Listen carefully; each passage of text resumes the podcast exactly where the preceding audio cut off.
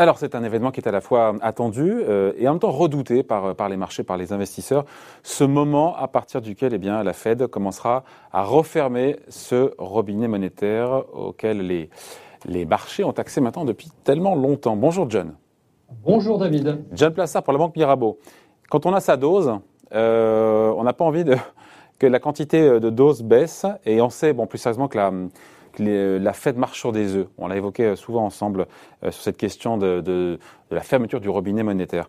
Euh, parce que les marchés ont été abreuvés de liquidités depuis des années. Et donc, voilà, c'est un chemin de crête qui est compliqué pour toutes les banques centrales et la Fed, puisqu'elle est aux avant-postes, puisque c'est elle qui devra gérer ça en premier. Oui, c'est clair. On, l'a dit, le problème, c'est le jour où il va falloir enlever cette perfusion au marché et euh, ce jour s'approche de plus en plus. Alors euh, aujourd'hui, euh, si la majeure partie des analystes et des économistes pensent que effectivement ça va être le moment où les marchés vont s'effondrer parce qu'on avait une corrélation entre l'augmentation du bilan de la Réserve fédérale américaine et puis les marchés. Eh, pardon, cette corrélation, elle est hyper intéressante, elle a été prouvée, enfin c'est statistique, c'est mathématique, enfin c'est observable, hein, c'est pas, pas un fantasme d'économistes ou d'experts. Hein. Oui, clairement. Depuis, euh, on voit que depuis 2008, il y a, il y a, une, il y a un lien direct entre l'argent qui est injecté dans l'économie et puis l'évolution euh, du S&P 500. Euh, donc ici, effectivement, la question, c'est de se dire, est-ce que euh, le jour où on va arrêter d'alimenter cette, ce marché, eh bien, est-ce que les marchés vont baisser? Et vous savez, on en a déjà assez parlé ensemble, David. J'ai mis en avant à chaque fois que le risque majeur pour les marchés financiers, c'est une erreur de politique monétaire. Euh, mais, pour vous, il ne faut pas en avoir peur. Cette baisse des rachats d'actifs qui devrait être annoncée quelque part cet été, mise en place sûrement fin d'année ou au début, ou en tout cas en 2022, ne doit pas faire peur. Pourquoi il n'a pas peur, John Plassard?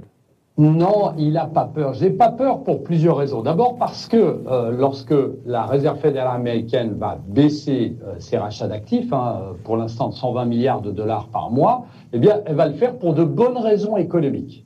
D'accord? Ça, c'est ça, c'est la première des choses. Elle n'est pas forcée de le faire.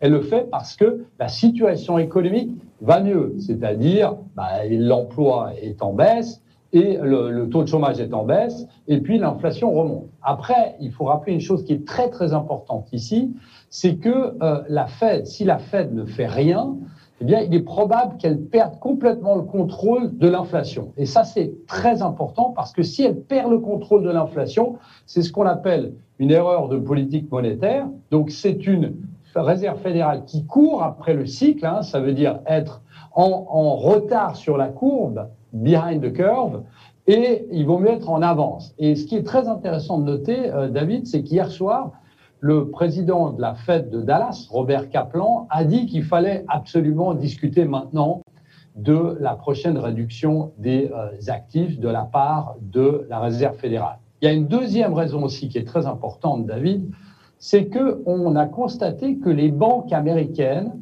euh, avaient, au lieu de euh, distribuer leur argent, au lieu de prêter l'argent, ben, avaient parqué une énorme somme de, de, de 433 milliards de dollars auprès de la Réserve fédérale de New York par le biais d'opérations qui s'appellent reverse repo. Et on voit que en fait cet argent euh, progresse, mais n'est pas distribué, n'est pas utilisé par les entreprises, il n'est pas utilisé pour prêter. Les, les banques évidemment ont peur de prêter. Et qu'est-ce qui se passe? Eh bien, s'il y avait ce fameux tapering, ce, cette réduction des rachats d'actifs, eh bien, on voit que ça réduirait la, pression sur cet excès de liquidité. Donc, en résumé, aujourd'hui, enfin aujourd'hui, euh, comme vous l'avez dit, euh, David, dans les prochains mois, lorsque la Fed va baisser ses rachats d'actifs, elle va le faire pour de bonnes raisons. Pour de bonnes raisons, et elle aura largement balisé le terrain, on le voit bien euh, en amont. Euh, après, cette question, euh, si elle, elle, met moins d'argent, il y a moins de rachats d'actifs, on sait que potentiellement ça peut faire, enfin, il y aura un impact sur les taux longs qui potentiellement vont monter, puis un jour aussi elle remontera ces taux d'intérêt. Mais est-ce qu'on peut vivre aujourd'hui Vu qu'on s'est habitué au taux bas pendant tellement longtemps, est-ce que l'économie réelle, est-ce que les marchés financiers peuvent vivre avec des taux d'intérêt qui sont plus élevés et moins d'actions, moins de soutien de la part des banques centrales? C'est ça le sujet. Hein. Une très bonne question. Et en fait, on a l'exemple de 2013. Euh, où il y a eu ce fameux, après, vous vous souvenez, après la crise de 2008, qui était une des crises les plus violentes qu'aient jamais connues euh, les États-Unis, eh bien, en 2013, cinq ans après, eh bien, la Réserve fédérale euh, décide de baisser ses rachats d'actifs. Alors là, on a le taux à 10 ans américain qui a doublé en simplement 4 mois et qui est arrivé jusqu'à 3% suite à l'annonce de la baisse des rachats d'actifs. Donc ici, qu'est-ce qui s'est passé? C'est que la Fed, et vous l'avez dit avant David, la Fed balise déjà le terrain et c'est ce qui s'appelle euh, en anglais la forward guidance, c'est-à-dire explique au marché que bientôt elle va baisser ses rachats d'actifs. Pour éviter de rééditer l'erreur de Ben Bernanke à l'époque. 2013 où elle l'avait fait sans expliquer qu'elle allait le faire. Donc si vous expliquez que vous allez réduire potentiellement, eh bien le choc est moins grand. Alors je suis pas en train de dire que lorsque on va annoncer qu'on va passer de 120 milliards à 80 milliards, il va pas avoir de la volatilité sur les marchés sur le court terme, mais si vous annoncez que vous allez le faire, ça va être moins violent. Et ce qu'il faut rappeler, c'est que comme je le disais avant, il y a un lien entre la baisse des rachats d'actifs et l'amélioration de la situation économique aux États-Unis. C'est ça qui est très important. Elle ne le ferait pas si ces deux mandats qui sont la, stabilité des prix, c'est-à-dire l'inflation, et le plein emploi, c'est-à-dire une baisse du taux de chômage, n'étaient pas remplis. Et On risque quand même une, petite période de turbulence, même si tout ça semble bien huilé à vous écouter il peut y avoir de la volatilité, mais vous savez, euh, donc euh, le, cette, cette forward guidance, c'est-à-dire expliquer au marché ce qu'on va faire, c'est ce que font tous les membres de la Fed. Et quand je disais avant que le président de la Fed de Dallas nous raconte cette nuit qu'il faut absolument le faire, ça choque pas tellement les marchés. On voit que les futurs, par exemple aujourd'hui, sont en avant. Ça choque pas tellement les marchés parce que on n'arrête pas de le répéter. Et à un moment, quand on le fera, on dit bah on nous l'a dit plusieurs fois, donc effectivement, il faudra vivre avec. Mais ce qu'il faut surtout pas, bien évidemment, c'est que les chiffres économiques après ça ben, reviennent euh, de manière euh, euh, qui soit moins probant.